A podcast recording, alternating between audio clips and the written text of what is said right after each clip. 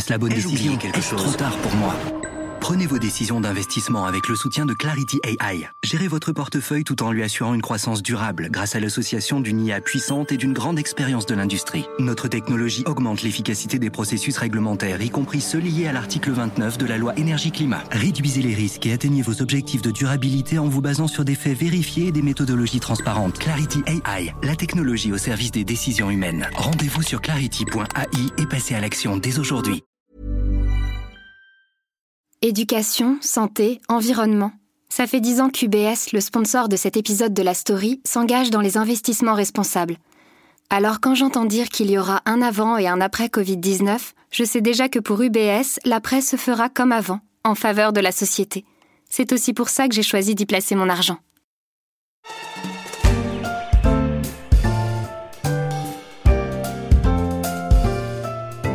C'était il y a 15 ans un ovni débarquait dans le monde du jeu vidéo et s'apprêtait à envahir les ordinateurs, World of Warcraft. D'un côté l'Alliance, pour faire simple les gentils, avec ses humains, ses nains, ses elfes de la nuit ou ses gnomes, et de l'autre la Horde composée d'orques, de morts-vivants, de taurennes et d'elfes de sang pour un affrontement mondial sur Internet 7 jours sur 7, 24 heures sur 24, affrontement qui dure depuis 15 ans pour un jeu vidéo phénomène. Je suis Pierrick Fay, nous sommes vendredi, la story, le podcast d'actualité des échos cède sa place à Boge, Business of Jeux vidéo, enfourchez votre albatros bourbeux, direction Azeroth. Everyone, a toast to 15 years of World of Warcraft.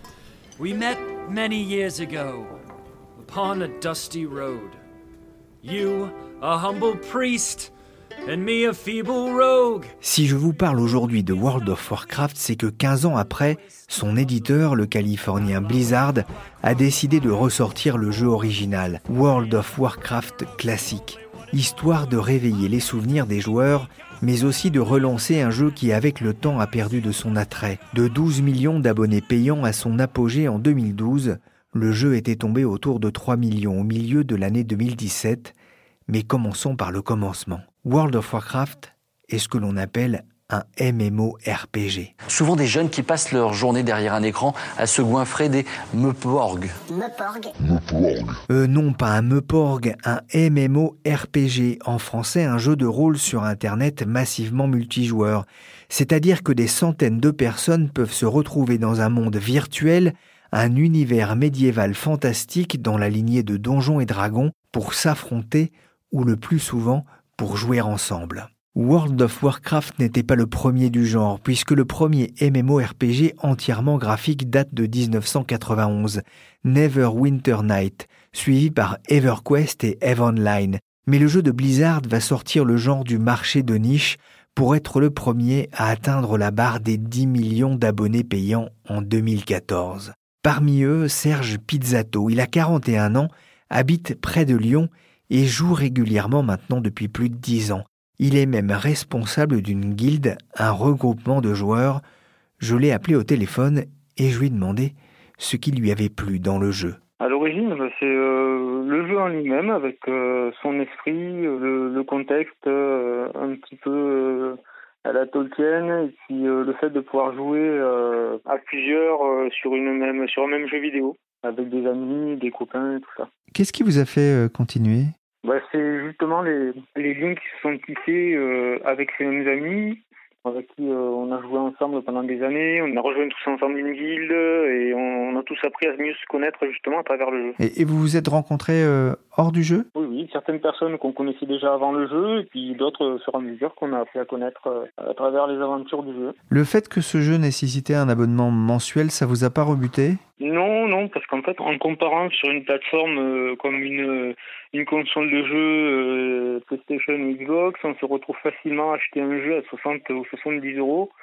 Et un jeu euh, dure environ deux mois si on n'y joue pas trop trop trop souvent. donc en fait, au niveau financier, on s'y retrouve largement. Qu'est-ce que vous attendez d'un d'un MMO Qu'il y ait beaucoup de contenu et puis qu'il soit simple à comprendre et et qu'il y ait un aspect euh, vraiment communauté euh, qui soit présent. Et aussi le fait de pouvoir, euh, si on est un peu tout seul, de poursuivre une aventure euh, en solo. Est-ce que c'est un jeu qui a changé votre façon de jouer? Euh, Oui, tout à fait.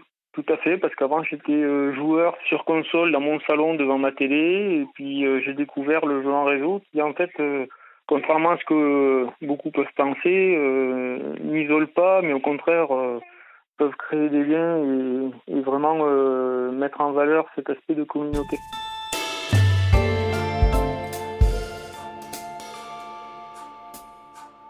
Blizzard revendique 140 millions de joueurs, soit le nombre de personnes qui, au cours de ces 15 dernières années, à un moment ou à un autre, ont incarné qui un tauren, qui un paladin. J'ai lu aussi sur un site internet consacré à World of Warcraft que les ventes additionnelles, l'achat par exemple de montures dans le jeu ou de services ont explosé et qu'un joueur en 2018 rapportait plus qu'un joueur en 2005. À l'heure des jeux gratuits sur Internet et de la concurrence de Netflix, le modèle d'abonnement de World of Warcraft donnerait-il des signes de fatigue? J'aurais bien aimé poser la question à un responsable de la filiale du géant américain Activision, mais aucun francophone n'était disponible. Le groupe traverse, il est vrai, quelques difficultés en France et mène en ce moment un plan social touchant 134 emplois parmi les 400 salariés de Blizzard en France. Et selon un article récent du journal Le Monde, en juin dernier, le climat serait particulièrement difficile en interne, les syndicats dénonçant un plan social au rabais.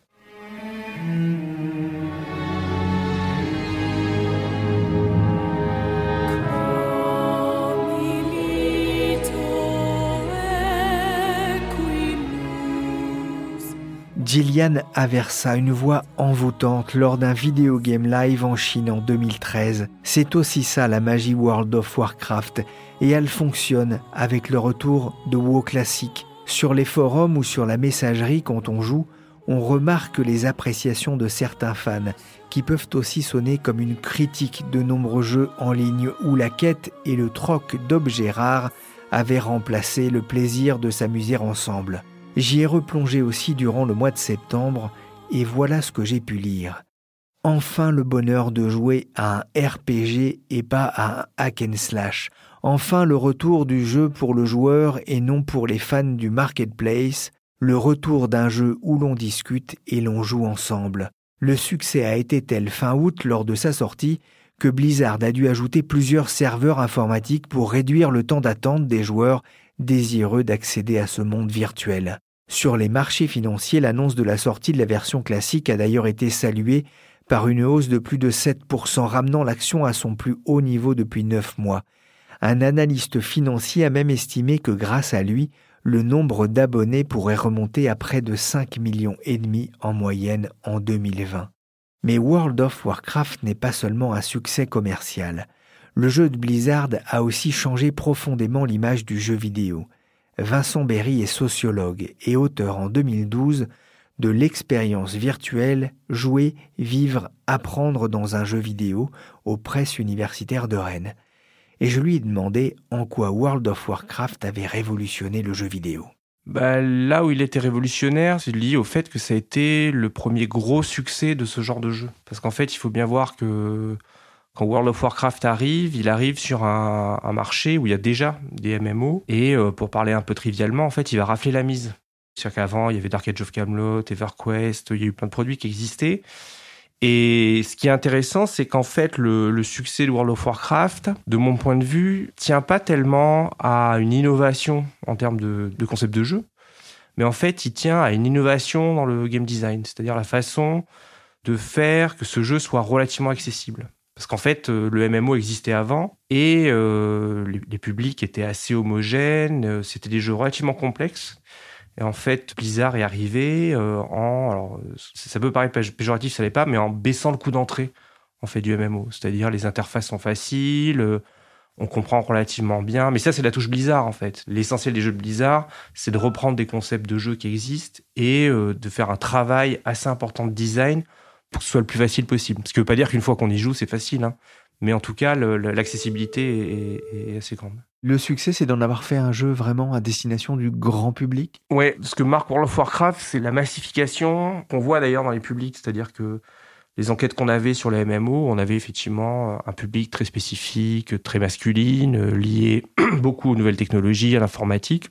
Et en fait, avec World of Warcraft, on va voir des milieux plus populaires jouer à, ce jeu-là. Et c'est vraiment la touche de Blizzard d'avoir fait en sorte que le jeu soit plus accessible. Plus accessible aux joueuses aussi, ça c'est un, c'est important ou pas? Alors, euh, c'est difficile d'avoir des chiffres exacts, mais on est toujours sur euh, un tiers de joueuses, on va dire.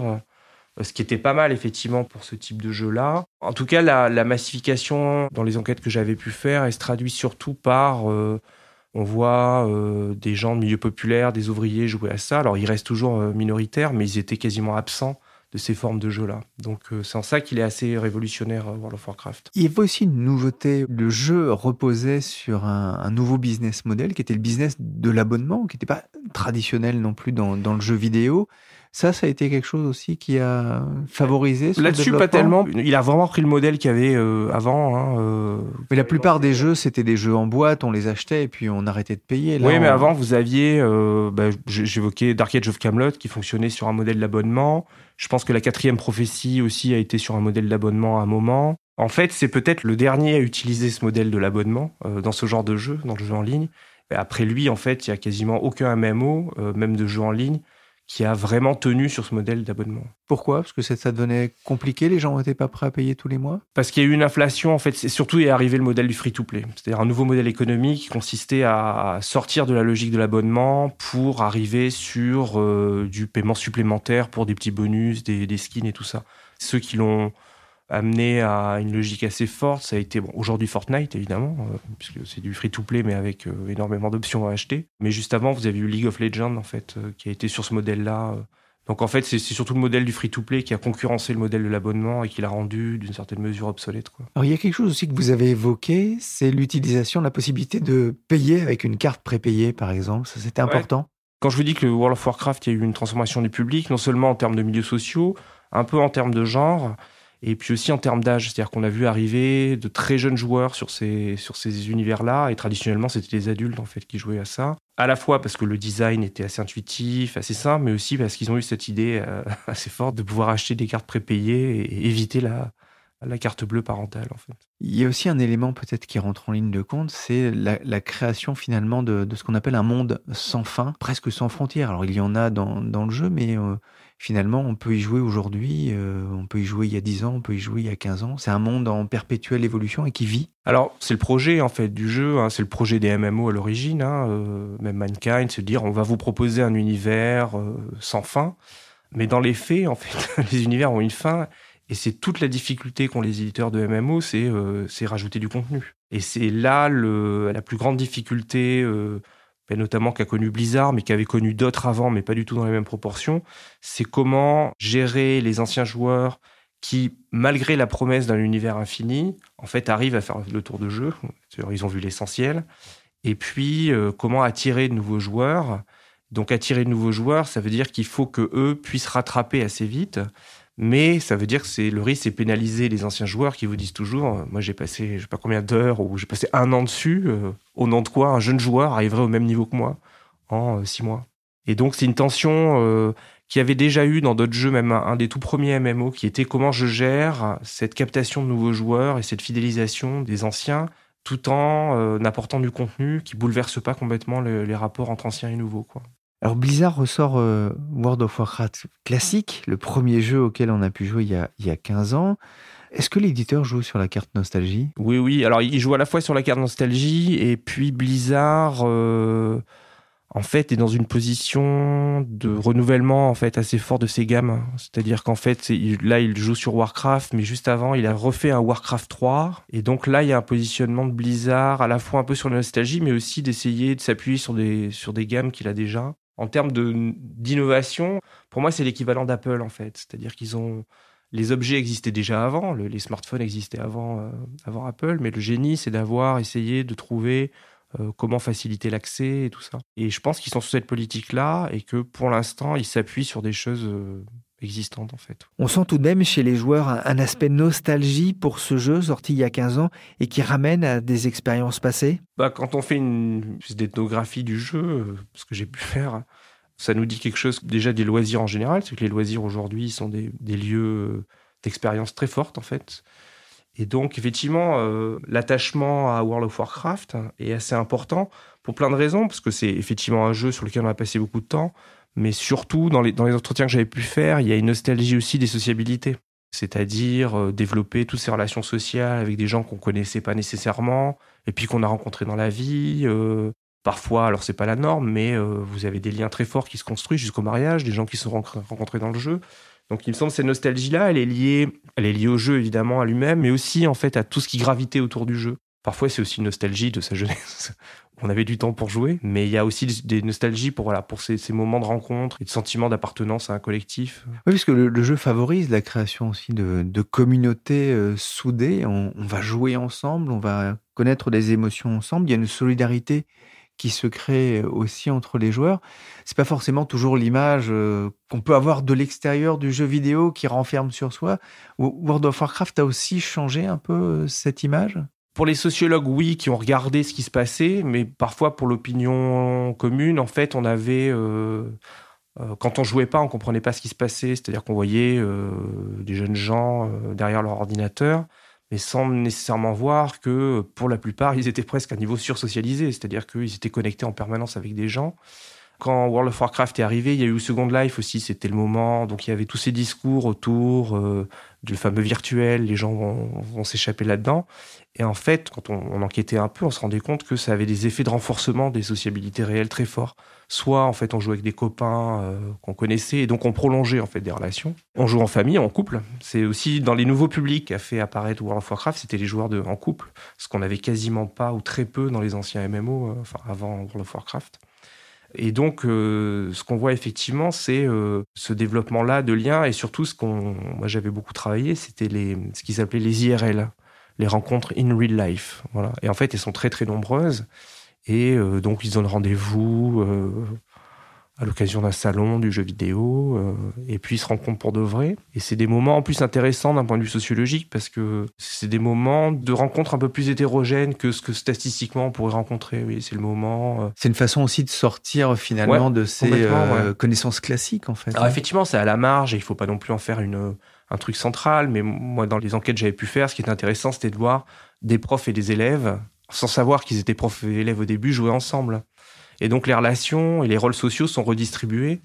Et donc quand on les rencontre dans la vraie vie, c'est c'est des moments où on renégocie aussi ses propres présupposés sur ce que c'est qu'un vieux, ce que c'est qu'un jeune. Mais ça marchait aussi au milieu, au niveau du, de la question du genre. En fait, ça avait un effet service militaire. Ce qu'on savait, c'est que le service militaire, quand il existait, c'était un moment de mixité sociale très fort, en fait, puisque vous aviez une probabilité de rencontrer des gens que vous n'auriez pas pu rencontrer ailleurs. C'est pour ça quand je vous dis que la démocratisation, la massification a été vraiment importante, c'était le moment de rencontrer des gens qu'on avait peu de gens, de chances de, rencontrer euh, au cours de sa vie. World of Warcraft est aussi associé à un autre phénomène dont on a beaucoup parlé, notamment dans, dans les médias euh, traditionnels, c'est le, phénomène de l'addiction. Ça a été vraiment un élément déclencheur là aussi, une, interrogation justement sur le, temps passé euh, sur le jeu vidéo? Bon là c'est vraiment du domaine de la psychologie qui est dans un débat depuis que j'ai commencé à travailler sur le jeu vidéo en fait sur ces questions d'addiction. Alors ils essaient de l'objectiver un peu en disant c'est des temps de jeu, non c'est pas des temps de jeu. Moi je l'ai pas traité comme un phénomène euh, psychologique, mais je me suis intéressé à la façon dont les gens en parlaient. Parce que vous aviez des forums de gens qui disaient euh, moi, je suis addict à ce jeu, euh, voilà. Et pour moi ça tenait pas tellement au propriétés du, jeu vidéo, c'est-à-dire qu'il aurait des propriétés euh, addictives. Alors effectivement, il a des propriétés de captation très fortes, le jeu vidéo, ça c'est certain, mais comme la télévision.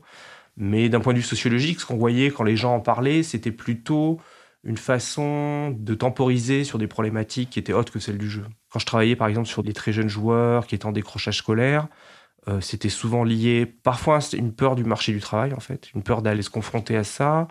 Ça pouvait être aussi des sentiments de déclassement. Puis il y a eu d'autres travaux qui ont montré qu'en fait, le, MMO, pour ces jeunes-là, était un moment aussi d'une espèce de salle d'attente avant, euh, pour résoudre quelque chose ou en attendant un peu, euh, comme on aurait pu faire autre chose, hein, faire de la musique pendant un an. Donc euh, ce qu'on voyait, c'était qu'au fond, ça pouvait révéler, quand il parlait d'addiction, ça révélait des problématiques plutôt sociales, mais bon, c'est un effet parce que je suis sociologue. Euh, donc il y avait ces sentiments de marché du travail. Parfois, ce qu'on pouvait voir, c'était aussi euh, des problématiques liées au deuil, au divorce, ou des choses comme ça, sur des moments où on avait besoin d'une rupture, en fait, avec une situation difficile. Et ce qu'on a souvent minoré dans les enquêtes, c'était les maladies graves. C'est-à-dire des gens, en fait, qui ont un cancer ou qui ont une maladie génétique assez difficile à vivre quotidiennement. Et donc, c'était pour eux une façon. Donc, les, temps de jeu étaient très, très élevés. Mais en fait, c'était une façon pour eux de sortir, en fait. Aujourd'hui, un jeu dont on parle beaucoup, et on en a déjà un petit peu parlé, c'est Fortnite, euh, avec des critiques euh, assez proches, notamment parce que ça concerne beaucoup les, les enfants. Fortnite, c'est l'héritier de World of Warcraft? Alors en termes de mécanique de jeu, de gameplay, non. En fait, c'est assez, euh, c'est assez éloigné. Il est plus proche de jeux de compétition, de jeux d'affrontement. Alors c'est l'héritier, oui ou non Moi, j'ai pas travaillé encore sur euh, des statistiques assez solides sur euh, Fortnite, mais en regardant un peu sur les enquêtes quali qu'on peut faire avec les étudiants, on a un effet de pratique adolescente très très forte. Donc je suis pas certain que la mixité qu'on a pu observer pour World of Warcraft est aussi grande pour, Fortnite. Mais je dis ça avec prudence parce qu'il faudrait que je regarde vraiment concrètement la stratification des publics de joueurs hein, de Fortnite. Je suis tombé sur un chiffre en 2012, 10% des Français pratiquaient euh, un MMO, mais c'est énorme. Ah oui, c'était le climax en fait des enquêtes. Maintenant, sur la dernière enquête qu'on a faite, euh, qui s'appelait l'UDESP, et puis ensuite lui d'enquête. On est à moins que ça, on est autour de 5% en fait, même moins de 5%. C'est-à-dire qu'ils jouent à autre chose ou ils jouent ouais, ouais, ils, ont Passé, ils sont passés à autre chose. Ouais, Vous-même, vous jouez euh, à World of Warcraft? J'ai beaucoup joué pour ma thèse évidemment. C'est pratique. Euh, c'était oui. oui. Euh, non non oui j'ai joué. Bah on a fait et puis beaucoup de collègues ont, joué là-dessus. Ouais, Moi quand j'ai commencé à travailler là-dessus, c'était le moment où l'université, le monde académique s'intéressait un peu à ces univers-là. Et donc, à un moment, je suis partie d'une génération de chercheurs qui se sont dit on ne peut pas tenir de discours euh, sur le jeu sans voir en fait ce qui se passe dedans. Quoi. Ce qui était un peu le cas avant. On parlait beaucoup de du jeu vidéo sans l'essayer. Qu'est-ce qui vous a plu? Ah, Moi, je n'étais pas. Alors, j'accepte tout à fait de dire euh, tu fais de la recherche et tu joues. Euh, mais j'étais vraiment absolument pas un fan de ce genre de jeu. mes dispositions de joueurs étaient plutôt pas sur ce type de jeu-là. Moi, je faisais plutôt partie des joueurs qu'on appelait PVP, c'est-à-dire très centrés sur des, logiques de compétition et d'affrontement. J'étais pas très sur les, instances ou les trucs comme ça, mais plutôt vraiment sur la compétition contre d'autres joueurs.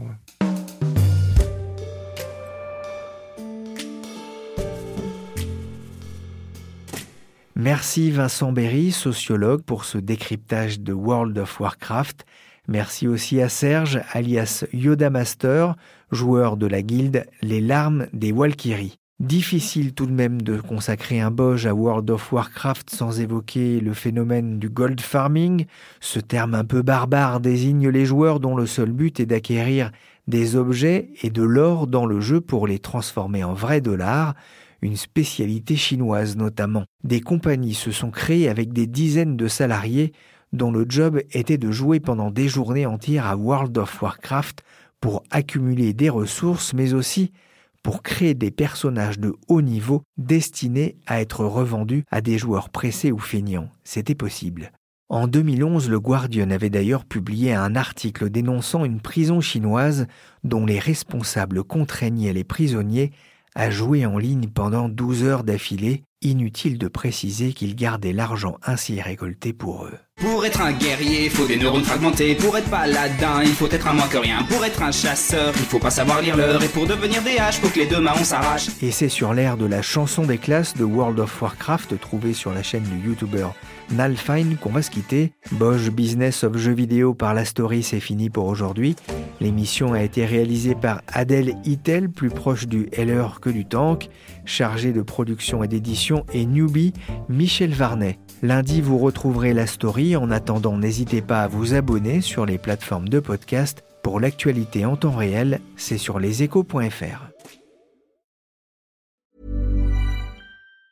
Mom deserves the best, and there's no better place to shop for Mother's Day than Whole Foods Market. They're your destination for unbeatable savings, from premium gifts to show-stopping flowers and irresistible desserts. Start by saving 33% with Prime on all body care and candles. Then get a 15-stem bunch of tulips for just $9.99 each with Prime. Round out Mom's menu with festive rosé, irresistible berry chantilly cake, and more special treats. Come celebrate Mother's Day at Whole Foods Market. Planning for your next trip? Elevate your travel style with Quince. Quince has all the jet setting essentials you'll want for your next getaway, like European linen, premium luggage options, buttery soft Italian leather bags, and so much more. And it's all priced at 50 to 80% less than similar brands. Plus, Quince only works with factories that use safe and ethical manufacturing practices. Pack your bags with high-quality essentials you'll be wearing for vacations to come with Quince. Go to quince.com slash trip for free shipping and 365-day returns.